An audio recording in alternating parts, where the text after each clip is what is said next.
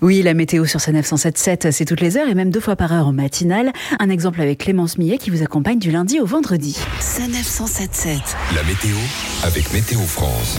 On en profite de ce beau ciel bleu qui va rester jusqu'à ce soir et malheureusement disparaître demain. Quelques averses ici et là sur la côte d'Opale. Alors Clémence, on vient de vous entendre, vous avez annoncé du soleil, mais pour demain euh, de la pluie. Alors comment vous avez ces prévisions météo? C'est assez simple, en fait on reçoit tous les jours des bulletins assez détaillés avec les prévisions sur les prochaines 24 heures. Parfois c'est un petit peu plus étendu des éléments quand même très très précis. C'est des bulletins officiels, c'est des alertes officielles. Très très important de consulter et vraiment de s'appuyer dessus, surtout en période d'hiver, pour prévenir nos auditeurs en cas d'alerte météo. On prévoit comme ça aussi toutes les perturbations à venir qui peuvent amener bah, de la neige, euh, du verglas, du brouillard, du brouillard givrant. Donc c'est des facteurs météo qui peuvent rendre vraiment les conditions de circulation beaucoup plus délicates. Et puis ce qu'on fait aussi, c'est qu'on regarde en temps réel les cartes météo France qui évoluent en général toutes les heures, toutes les deux heures. Et puis on regarde aussi un site détaillé, très informé, le site Infoclimat. Et ce qui nous permet vraiment de faire une météo en temps réel, et puis le plus précis possible pour aussi euh, prévenir au mieux nos auditeurs. Les bulletins météo, on l'a dit, c'est une fois par heure. À quel moment ça devient essentiel d'en parler davantage? Quand on a des conditions qui sont un tout petit peu dégradées, on va au milieu de l'animation se servir aussi de la météo pour prévenir les gens.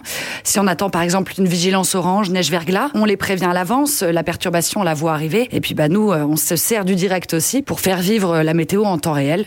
Donc voilà, c'est sur ces éléments-là, quand on a vraiment des perturbations un petit peu plus euh, hivernales, on va dire qu'on peut s'appuyer dessus davantage. Quand la météo se dégrade fortement, il est parfois nécessaire d'avoir le renfort d'un expert, euh, notamment des prévisionnistes Météo France. Euh, Kevin Fleury, on vous entend sur l'antenne. Vous êtes également spécialiste météo et cadre d'astreinte. À quel moment fait-on appel à un expert? Au quotidien, que ce soit en été et encore plus en hiver, on n'est pas des prévisionnistes météo.